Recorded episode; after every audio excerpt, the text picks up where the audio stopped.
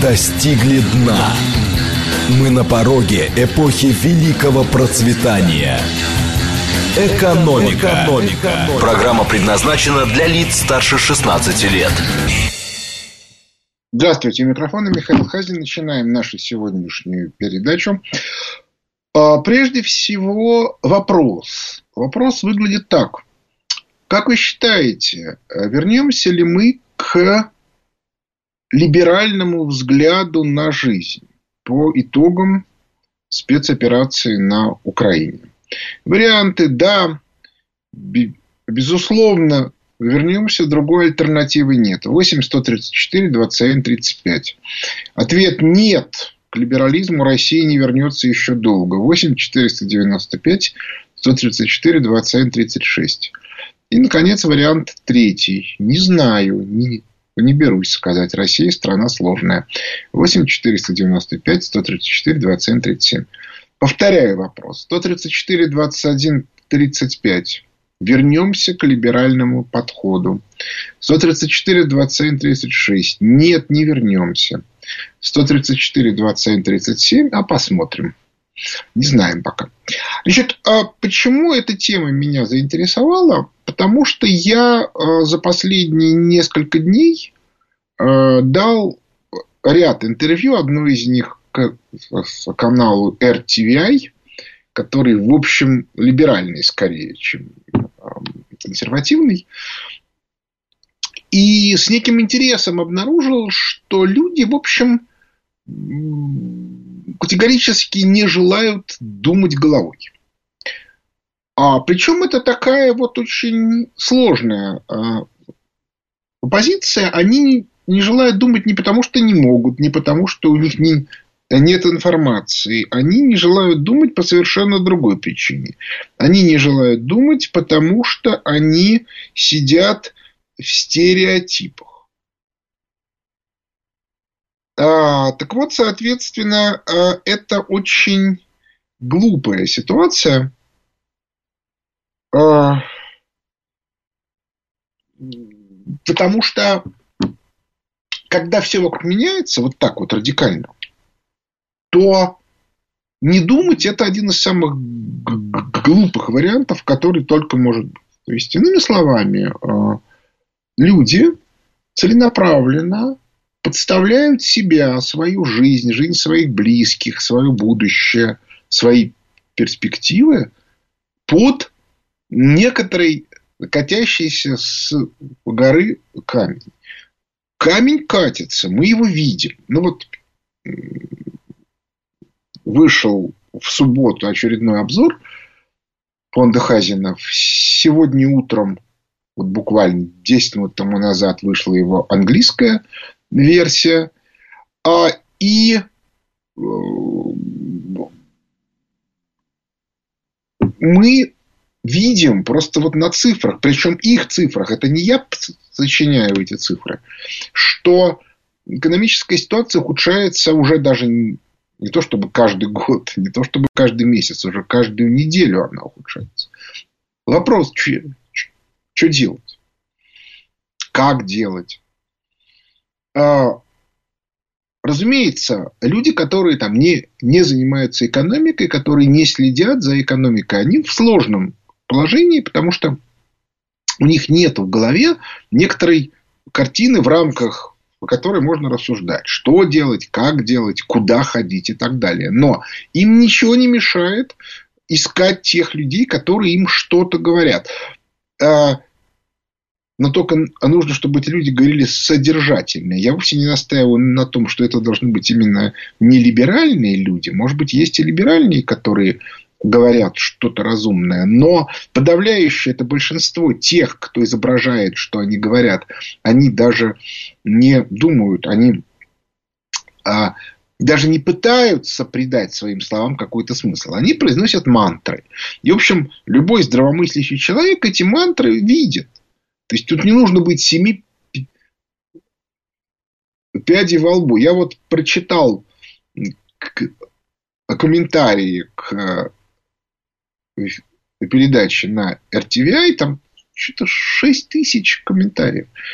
И примерно там половина из них, ну, может, не половина, может, треть, а это абсолютные мантры. То есть Хазин безграмотный конспиролог. Ребят, предъявите мне хоть одного места, где я бы занимался конспирологией.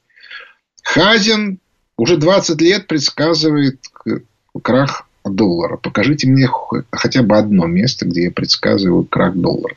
Ну и так далее и тому подобное. То есть это абсолютно очевидно, что это люди, которые находятся в состоянии неадеквата. Причем они себя сами загнали в это состояние, потому что ничего им не мешало. Ну, не нравится вам э, мои рассуждения, ну, почитайте Кристалину Георгиеву, который руководитель МВФ, которая прямым текстом говорит, что к инфляции и к логистическому хаосу э, э, добавилось разделение мира на кластер. Ну, то есть, она еще пока не произнесла слов валютные зоны, но, в общем, к этому все идет. Отметим, что с точки зрения МВФ это вообще ужас, ужас, ужас, потому что валютные зоны – это разрушение как раз той самой долларовой системы, ради которой и создавалась МВФ, как и другие Бреттон-Вудские институты. То есть, иными словами, а, есть вся информация при желании, но нет, желания нет. Вот все забились в свои удобные ниши, особенно те, кто в рамках либеральной модели жил более-менее успешно. Мы их видим. Это вот те, кто как раз побежал из страны. Куда они побежали? Кстати, мне тут рассказывают, что люди, которые полтора месяца тому назад убежали с Украины, из Киева в том числе, начали возвращаться обратно. И понятно почему. Потому что денег-то нет. А идти в беженцы, это значит, ну как, ну, концлагерь, он и есть концлагерь. То есть, ты живешь на нарах, в неком большом помещении, где живут еще десятки, а может быть и сотни людей, где плохо пахнет, где нечего делать, ну и так далее и тому подобное. И плюс к этому есть еще одно обстоятельство, что из этого барака а, после завтраков выгоняют на улицу, а, после этого пускают обратно только ночевать. Ну и при этом говорят, ребята, ищите работу. А какую работу можно найти, например, в Германии или в Польше? Только там, подметать улицы и чистить э, э, туалеты. Для всякой другой работы имеются либо белые люди, либо а, гастарбайтеры, ну, которые уже свои, которые правила игры знают и, и у которых никаких амбиций нет. Ведут себя тихо, мирно и не, не выпендриваются. Вот давайте остановим голосование и посмотрим на результат. Результат у нас следующий. У нас надо посмотреть. 19% считают, что мы вернемся к либеральной модели. Практически половина, ну чуть меньше, 45% считают, что нет, не вернемся. И где-то примерно 35% считают, что они ответ дать не, не могут. А вот, а, вот это не могут дать ответ, это как раз и есть позиция. То есть разбираться в том, что происходит, люди не хотят. Отметим, что те, кому плохо в рамках либеральной модели, те либо вообще не пишут э, в соцсетях, ну просто потому, что соцсети это как раз символ вот этой вот либеральной модели, либо же действительно они вот пишут о том, что так жить нельзя, но их при этом выкидывают. Мы знаем, что западная пропаганда очень жестко относится к любым попыткам вы, вы, высказать нелиберальную позицию. Отметим, что если а, еще там три года тому назад борьба шла с антилиберальной позицией, то сегодня она уже начинается очень активная с нелиберальной позиции. То есть, если вы не транслируете вот эти вот либеральные мантры, вас начинают выкидывать и ограничивать. Это, кстати, очень смешно, потому что я хорошо помню, как э, российская либеральная пресса боролась с, э, с нелиберальными экономическими взглядами. Э, эта борьба продолжается до сих пор. Вы там на страницах ведомостей или коммерсанта можете встретить интервью с любым дебилом, там, с вором, который что-то там украл или еще чего-то. Но встретить интервью с Глазьевым или с Делягиным вы не сможете. Это исключено. То есть, иными э, словами, либеральные СМИ, во всяком в России, еще 20 лет тому назад, а, очень активно защищали а, своего читателя от альтернативной точки зрения. И более того, они прилагали титанические усилия, чтобы другой а, точки зрения вообще не было. То есть, иными словами, вот, словами либерализм – это тоталитарное учение, тоталитарная политика. Ну, собственно, мы это знали изначально, поскольку если демократия – это власть демократов, то либерализм – это власть финансистов. Где вы видели, чтобы финансисты допускали альтернативную точку зрения. И вот сейчас мы подошли к ситуации, когда постепенно, очень медленно, с большим трудом альтернативная точка зрения начинает проникать в, в публичную сферу в нашей стране. Обращаю ваше внимание. Всерьез обсуждать альтернативные либеральным экономические модели на профессиональных площадках до сих пор невозможно. Это исключено все профессиональные площадки, во всяком случае, те, которые легализованы в рамках официальных структур, то есть тех, которые, например, используются как экспертные площадки для правительства, Центрального банка и, или администрации президента, все тотально либеральны. Среди них нету ни одной, не то что анти, не либеральной нету. До сих пор но вот в публичном дискурсе нелиберальные позиции постепенно увеличивают свой вес. Кстати, в этом смысле мой вопрос был не совсем корректный, потому что а, мы еще не утратили либеральный взгляд. Он по-прежнему он по-прежнему доминирует, во всяком случае, в официальной экономической повестке. Но вот в публичный, он уже не то чтобы не доминирует, но он, по крайней мере, перестал быть единственно возможным. Отметим еще одно обстоятельство. Поскольку язык, которым описывается экономика, а создан именно в рамках либеральной модели, то даже в процессе обсуждения очень сложно отойти от этого либерального дискурса, поскольку сам язык настаивает на этом. Я уже приводил массу примеров, но такой самый вопиющий – это использование слова рецессия, который не имеет никакого отношения к тем процессам, которые происходят сегодня.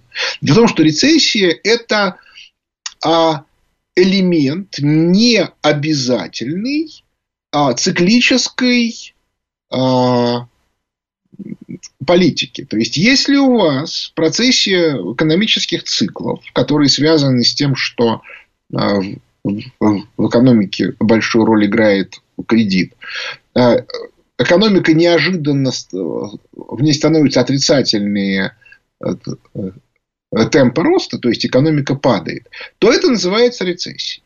Сегодняшний кризис, который длится уже много лет, не имеет никакого отношения к циклическим процессом. Это кризис падения эффективности капитала, ПЭК-кризис. И мы имеем такой затяжной спад, который очень сильно сдерживается. И, в общем, на сегодня он где-то осенью прошлого года вышел в ту стадию, которая началась, скажем, в Соединенных Штатах Америки в марте-апреле 1930 года. То есть мы сейчас вышли на тот спад, который привел тогда, через чуть меньше, чем три года, к концу 1932 года, к Великой депрессии.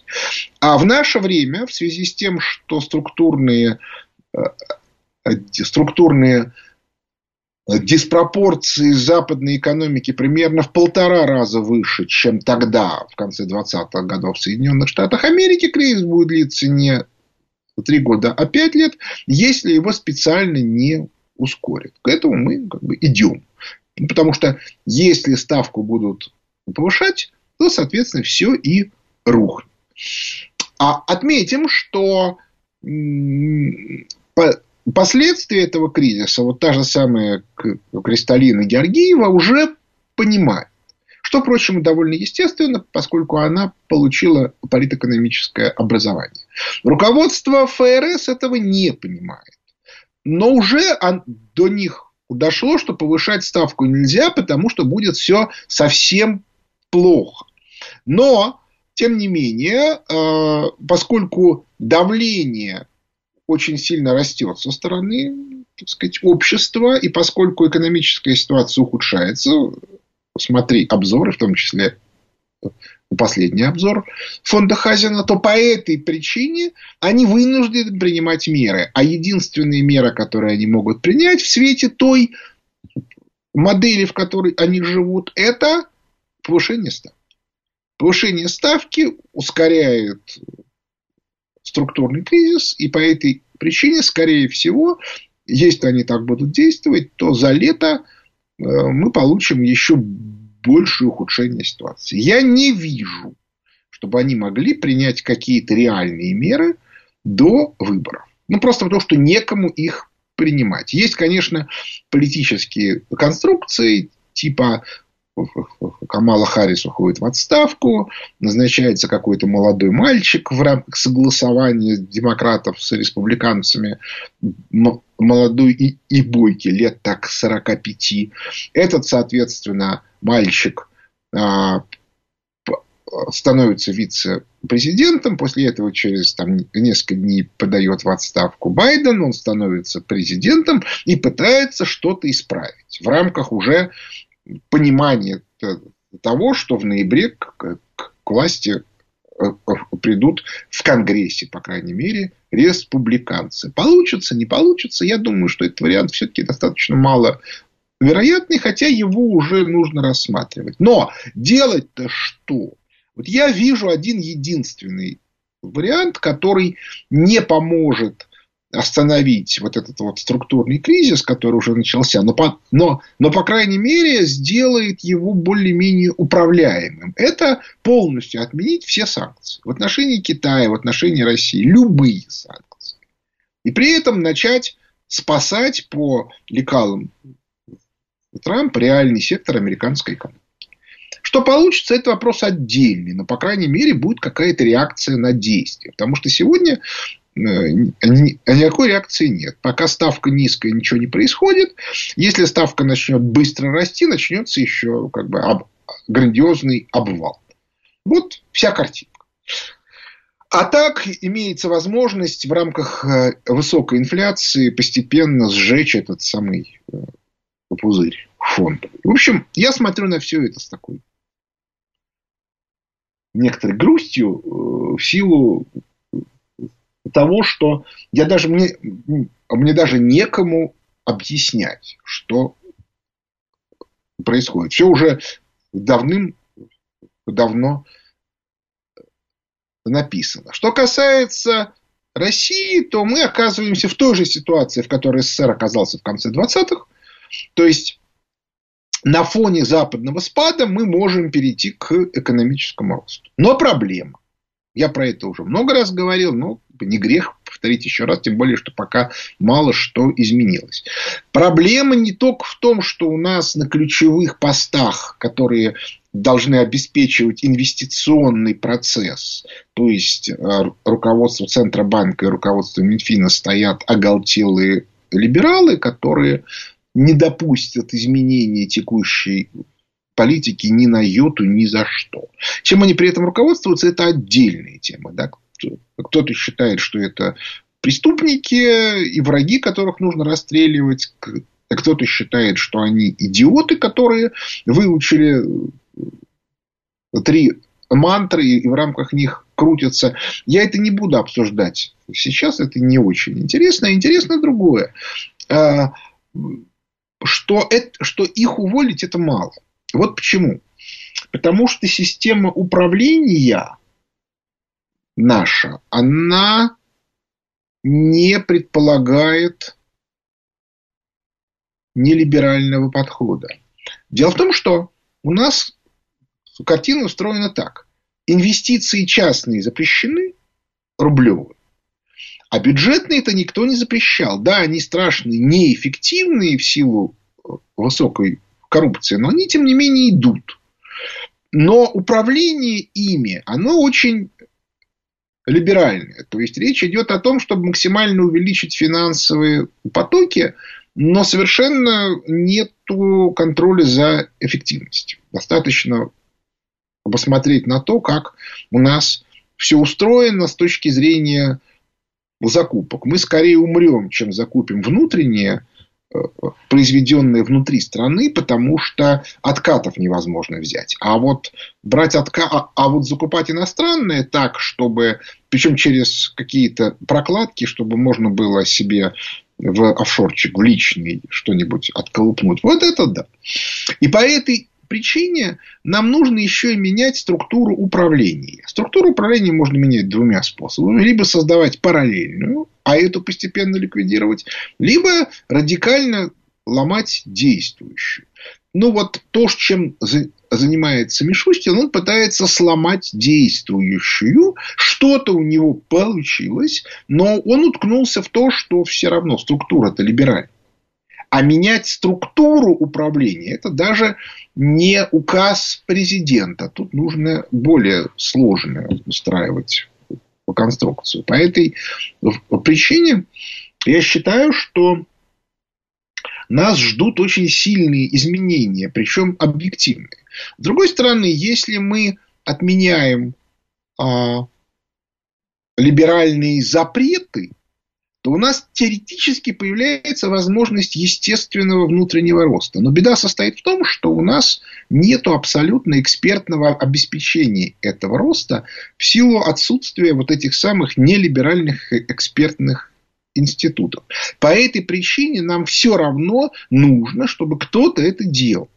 То есть нам все равно понадобится государственное вмешательство в процесс восстановления реального сектора экономики на, на уровне малого и среднего бизнеса. С крупным бизнесом есть свои э, проблемы, связанные, опять-таки, с его чрезвычайной неэффективностью менеджмента либерального, у которого одна единственная задача отколуп, отколупнуть в свою пользу часть финансовых потоков. Но это, по крайней мере, понятно, как с этим бороться. А вот как поддерживать малый и средний бизнес, тут нужно реально создавать новые структуры, которых на сегодня нету. И вот с этим ничего больше сделать нельзя. Перерыв на новости. Экономика. Экономика. Возвращаемся в студию микрофона Михаил Хазин начинает отвечать на вопросы слушателей. Здравствуйте. Здравствуйте, Михаил. У меня вопрос, который, естественно, следует из всего, что вы сказали. А вы говорите погромче. Я, вас... Я хочу спросить, вот э, кто будет создавать э, систему управления, основанную на нелиберальном подходе? Вот понятно, что желать мы можем все что угодно, но кто те люди, которые будут заниматься вот вопросами проектирования архитектуры этой системы, думать, как наполнять кадровым составом, какими полномочиями наделять сотрудников этой системы, кто все это будет делать? Ну, у нас не либеральных экономистов выше крыши. Там несколько десятков можно назвать на скидку. Но поручите им это делать. А, как бы кого они будут там набирать, а как кого? Ну, как бы, как, ну, как бы типовой способ набора. Надо привлекать людей, которые соответствующую позиции отстаивают. Вот и все. То есть тут как раз все понятно. Я просто хорошо помню, как либералы набирали свою команду в начале 90-х. У них же тоже никого не было. У нас же все были политэкономы такого коммунистического толка. Ну и бегали э, вот эти гайдаровские ребята и искали как это, молодых и интересных. В логике такой. Ребята, будете нас слушаться, будете богатыми. Не так. Так что тут я проблем никаких не вижу. Это делается очень быстро. Другое дело, что у них была цель разрушения России и российской экономики, а тут будет другая. Вы хотите сказать, что среди них будет много людей некомпетентных и неопытных? Ну, так опыт – это дело наживное, а что касается некомпетентных, вы знаете, мой опыт показывает, что очень часто люди, которые приходят, например, ну, не то чтобы с производства, но которые, по крайней мере, были знакомы с реальной жизнью, они оказываются куда более компетентными, чем люди, получившие чисто экономическое образование. Это просто вот жизненный опыт. Следующий вопрос. Алло. А, да, я слушаю. Скажите, пожалуйста, как вы думаете, на заседании Госдумы Юлия э, будет согласована или нет. Простите, как вас зовут и откуда вы? Александр Петербург. Не могу вам сказать, как это все будет. У меня нету никаких мыслей даже на эту тему вообще. А вот. Я считаю, что Набиулина это э, человек абсолютно в нынешней ситуации разрушительной силы. А, и не только потому, что она а, враг по идеологически, и даже не столько потому, что она враг. А, то, что она враг, это видно по ее действиям в 2014 году, когда она по приказу МВФ девальвировала в два раза рубль, а потом еще радостно вывела его в, в рейтинге устойчивости мировых валют на последнее место в рейтинге, как самую ненадежную валюту. Но а, еще и дело в том, что она просто некомпетентна. То есть она дело, не, дело даже не в том, что она там либерал. Она либерал-то хреновенький, потому что внутреннего понимания экономики у нее нету. Она по образованию микроэкономист. Она там, занималась реформой малых предприятий. С тех пор она, в общем, не выросла. И это хорошо видно из тех ее выступлений, которые мы видим публично. Дело в том, что, в общем, по большому счету, прикинуться так, чтобы никто не понял, что ты не можешь, невероятно э, тяжело. Я пару раз видел. Я видел, как музыкант экстра-класса изображал как начинающего. И я один раз видел, как э, футболист, вот, э, реально очень хороший, изображал, что он не умеет работать с мячом. А вот я могу вам сказать, что человек среднего уровня не в состоянии это изобразить так, чтобы это было непонятно.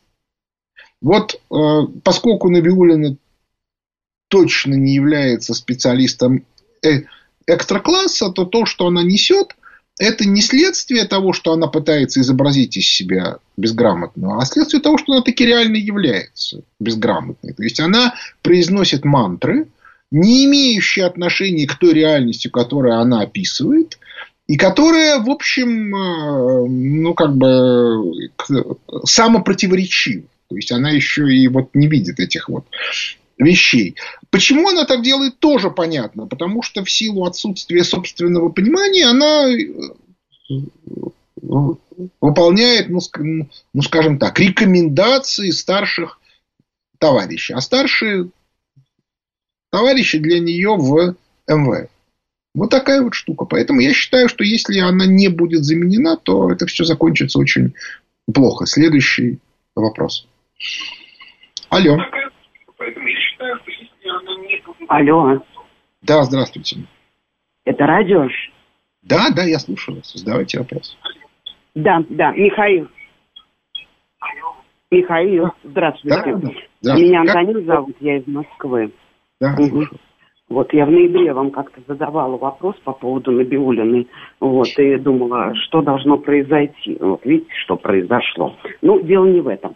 Значит, скажите мне, пожалуйста, у меня есть друзья очень близкие, ну, вообще изначально спасибо вам огромное за все, потому что я могу слушать только вас, потому других экономистов послушаешь, вешаться надо сразу. Вот. Поэтому, ну, а потом мы еще с вами из одного братства университетского университетского вы из вы Мехматовец, я ВМКшница, и по одним коридорам мы с вами в ГЗ ходили, кто бы мне сказал, с какими мальчиками надо дружить. Ну ладно, дело не в этом. Значит, есть друзья, очень близкие друзья, много-много лет занимаются с итальянцами маленький салончик итальянской мебели. И вот они мне говорят, вот они меня делегировали, позвонить своему любимому Хазину, потому что я, конечно, замучила всех своим любимым Хазином. Что делать? То есть дело в том, что как бы несколько десятилетий наработанный бизнес, люди работают честно, платят налоги, там есть потенциальные клиенты, э, дизайнеры. Что делать сейчас? То, что в хлам, как вы говорите, разрывается Евросоюз, речь идет об Италии и о мебели. Он говорит, мне все равно, в принципе, что продавать. Но клиентов на итальянскую мебель у меня полно, а на российскую пока не пойму. Ну, то есть это надо все менять. И рекламу, ну, сами понимаете. Да. Что им делать? Ну, как что? Во-первых, я не очень понимаю, что, собственно, мешает. Что, итальянская мебель закончилась? Ну да, ее стало, может быть, сложнее привести в Россию. Но пока я проблем не, не вижу. У нас имеются международные платежные системы. Ну, например, китайская. Да, разумеется, могут быть разные сложности, связанные с тем, что а, а, в, в Италии есть придурки, которые непонятно почему не хотят продавать в Россию мебель, ну или еще что-то. А, вот что, что характерно, когда значит, Соединенные Штаты Америки сотнями тысяч убивали граждан Ирака или Афганистана или Сирии, их это почему-то не волновало. А тут вот их вот как-то вот проняло. Ну ладно, неважно, уже как бы бессмысленно. Ну хорошо, сделайте в Турции или в Дубае какую-нибудь прокладку и работайте через нее. На худой конец сделайте прокладку в Саудовской Аравии. Вот, поэтому я не вижу никаких проблем. Другое дело, что да, нужно менять э, логистику. И, и нужно еще добавить одну вещь важную. Вот она реально важная. А, ситуация сейчас меняется быстро. Поэтому, если вы сейчас быстро за месяц что-то сделаете, ну, грубо говоря, к, там, к, к середине мая, то может оказаться, что к, к началу июня ситуация еще э, раз изменится. Поэтому не спешите и дождитесь, ну, хотя бы к, к конца мая. И тогда, может быть, э, уже будет более-менее внятно видны контуры конструкции. Следующий вопрос.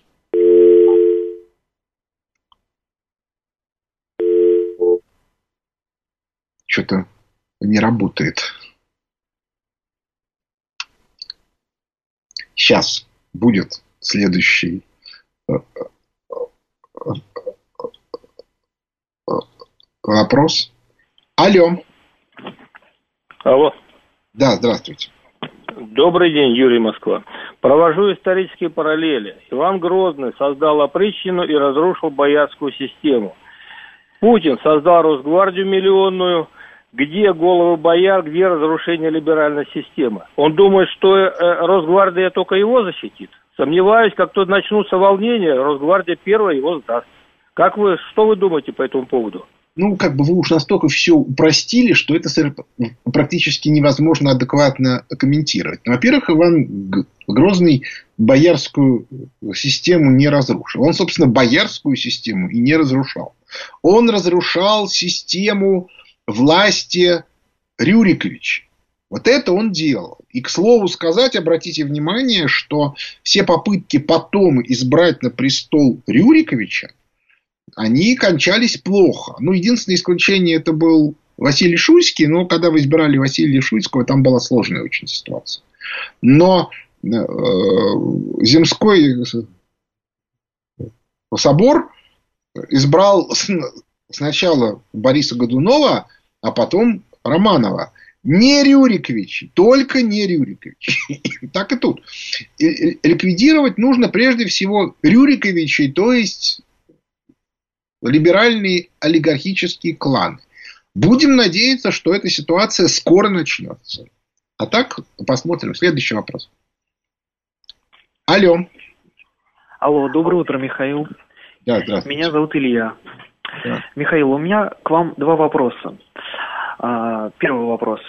Михаил, скажите, как вы, вы считаете, а, фигура пресс-секретаря нашего президента, скажите, это реально осознанный, скажем так, человек, держимый нашей власти а, публично для того, чтобы показать всю демократичность и лояльность нашего президента, потому что фигура пресс-секретаря – это явное олицетворение либерализма. Это первый вопрос. Второй вопрос. Как вы считаете, каковы все же возможности и ресурсы Европы по реальному отказу от нашего газа? Это Австрия, Германия и так далее. Спасибо. Ну, экономически отказаться от нашего газа невозможно. Политически, разумеется, возможно. Но мы видим, что в результате происходит. Читайте, я уже говорил, обзоры фонда Хазина, насколько там все сыпется в результате такого рода политических решений. Отметим, что люди, которые принимают решения в Евросоюзе, они как раз отличаются тем, что они в принципе не способны э, выстраивать логические цепочки о последствиях своих решений и об ответственности. А что касается э, пресс-секретаря президента, то вы уж мне извините, конечно, но если нашей ключевой задачей было ну, как бы пытаться э, договориться с Западом, чтобы он ну, как бы уступил добровольно, э, то да, был нужен такого типа человек. А если сейчас мы начинаем жестко отбирать то, что мы считаем своим, то э, но оставляем им еще возможность, а я уже много раз говорил, что Путин пока держит дверь открытой, то он вполне может остаться. Если конфронтация будет настоящая, то я не исключаю, что, может быть, произойдет смена. Но вы поймите, что пресс-секретарь президента это не моя специализация, я в этом ничего не понимаю. Вот. То, что он человек либерального толка, это абсолютно очевидно, это совершенно четко следует из его мира ощущений, вот то, что он говорит. Но, ну хорошо, ну либерального. Следующий вопрос. Алло. Алло, Михаил Леонидович, доброе утро, Игорь. Откуда вы? Алло. Да, э, Германия. А, слушаю вас. Э, Михаил Леонидович, два небольших вопроса по экономике и по культуре политики. Первое. У Путина есть хорошее выражение, если драка неизбежна, бей первым. Э, можете прокомментировать, почему же он, зная, что если он вяжется вот в эту операцию, начнется драка со всем демократичным миром, не ударил первым? Это касается и золотовалютных ресурсов, и всего остального. Кстати, было очень странно слышать от вас, как от чиновника бывшего, что в этом Путин не виноват, это не его компетенции что-то делать. Вы же прекрасно знаете, что начальник всегда отвечает за, за все. Когда Матиас Рус сел на Красную площадь, сняли министра обороны. Вы работали в школе и знаете, что если какое-то ЧП происходит, то снимает директора. Правильно. И второй вопрос. Вы неправильно... И второй вопрос. Подождите, дайте я скажу, пока мы не забыли. Не из-за Матья Руста сняли министра обороны, а поскольку было политическое желание снять министра обороны, Матиас Руст и долетел до Москвы. Вот, вот отдайте себе в этом отчет. Все куда более хитро. Так, дальше. И И да. второй вопрос по культуре. Как вы относитесь к тому, что вот сейчас во время проведения специальной операции по Первому каналу собираются показывать пасквиль Солженицына Иван Денисович. Вы не считаете, что это ну, саботаж и антироссийская пропаганда? И Знаете... Энста надо не просто снимать, а уже под суд отдавать. Хотелось бы все-таки, может быть, вы смогли бы провести какой-то опрос среди слушателей. Может, удастся все-таки из сетки вещания вот эти паски все удалить? Я читал и один день Ивана Денисовича, и, и раковый корпус, и в круге первом. Я могу вам сказать, что сами по себе эти произведения, я не знаю, может быть, Солженицын их исправил в конце, но в тех вариантах, которых я их читал в 70-е и 80-е годы, ничего такого в них не было. А фильм, как говорят, снят очень антисоветский. То есть он на самом деле сегодня совершенно не проходит, но я его не смотрел, смотреть не буду, потому что современный либеральный кинематограф меня вызывает дикое раздражение. То есть я смотрю некоторые фильмы, но только после того, как мне опытные люди объясняют, что эти фильмы можно смотреть.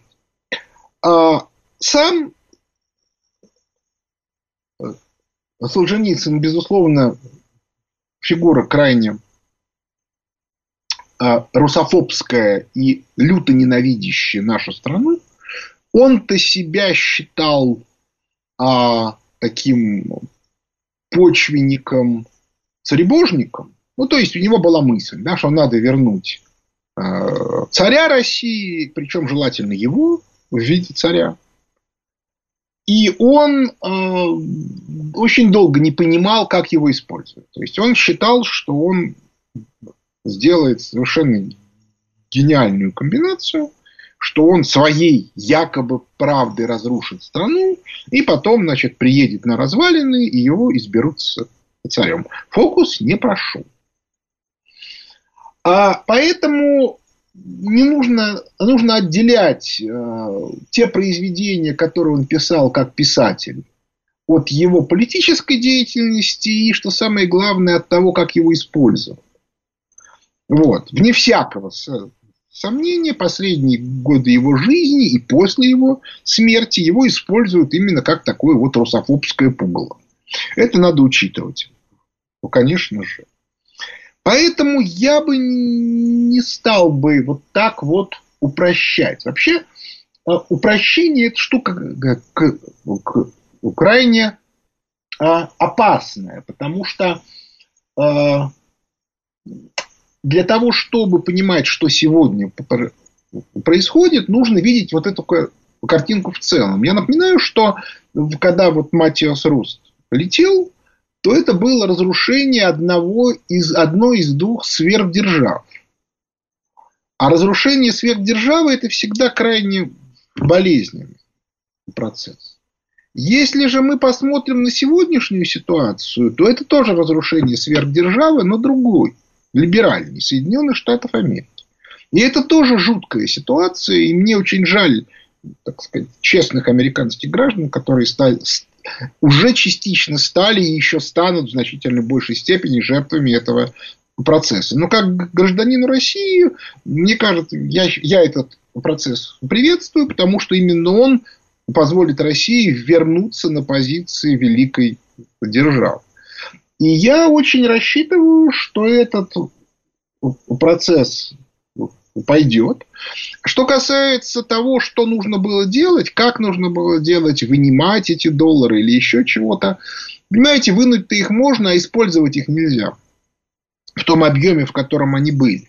А, соответственно, их вынимание неминуемо бы вызвало быструю встречную реакцию. То есть, я думаю, что Путин ну, скажем так, объем информации, который он имеет, настолько превосходит мои, что я в этом месте не берусь а, его критика, критика, критиковать или оценивать. И более того, то, что он, в общем, уже сделал, э, совершенно четко показывает, что пути назад нет, возвращаться он не будет. Поэтому я очень рассчитываю, что мы все-таки двинемся в правильном направлении восстановления России как великой державы. Следующий вопрос. Добрый день, Михаил Сергей Алексеевич. Вот на ваш взгляд, надо ли национализировать имущество иностранных компаний, уходящих из России? Вот на сегодня получается, когда мы законодательно устанавливаем внешнее управление для компаний, которые бросили иностранцы, мы посылаем как бы им сигнал, что мы с трепетом ждем их обратно, и это несмотря на то, что иностранный бизнес может не исполнять свои обязательства, вышвыривать работников на улице, но национализировать имущество мы вроде как и не будем. Это про открытые двери для Европы, так? Ну, посмотрим. Я еще раз хочу сказать, что э, сейчас Путин держит двери открыты. Они могут попытаться э, отменить всю эту сан- санкционную вакханалию в очень простой логике. Ребята, есть великая держава Россия, у нее есть сказать, сфера ее контроля, и в этой сфере контроля она, безусловно, имеет право бороться с теми силами, которые выступают против нее. Если вы хотите жить в другой зоне контроля, милости просим, сели и поехали. Хотите в Германию, хотите во Францию, хотите в Англию, хотите в Соединенные Штаты Америки. Если они вас не пускают, это ваши проблемы. Но заниматься у нас тут под боком антироссийской, русофобской деятельности мы не позволим. Точка.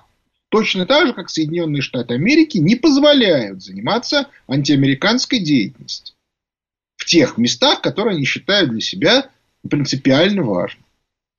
И все. И больше я еще не понимаю, что, что здесь обсуждать. Вот. Поэтому, э, в общем и целом, э, мне кажется, что э, вся вот эта вот картина мира, она выглядит странной только в том случае, если пытаться совместить в ней отдельные разные элементы. Ну вот, например, пытаться описывать экономику с точки зрения либеральных лекал. Вот мы видим, что происходит. Да? Ни в Евросоюзе, ни в Соединенных Штатах Америки нет ни малейшего представления о том, что происходит в экономике. Просто потому, что либеральные лекала больше не работают. Абсолютно аналогичная ситуация в нашей стране. У нас по-прежнему делается попытка сохранить политический либерализм в системе управления. Путин не Господь Бог, он все контролировать не может. Сегодня понятно, что первая задача, которую нужно решить, это разрушение вот этой вот военной машины нацистского режима, который создали на Украине. Как только эта военная машинка будет разрушена, можно будет переходить к следующему этапу политическому. Пока это рано. Поэтому я предлагаю для начала помогать нашей армии. Но на этом наше время подошло к концу. У микрофона был Михаил Хазин. Благодарю за внимание. До свидания.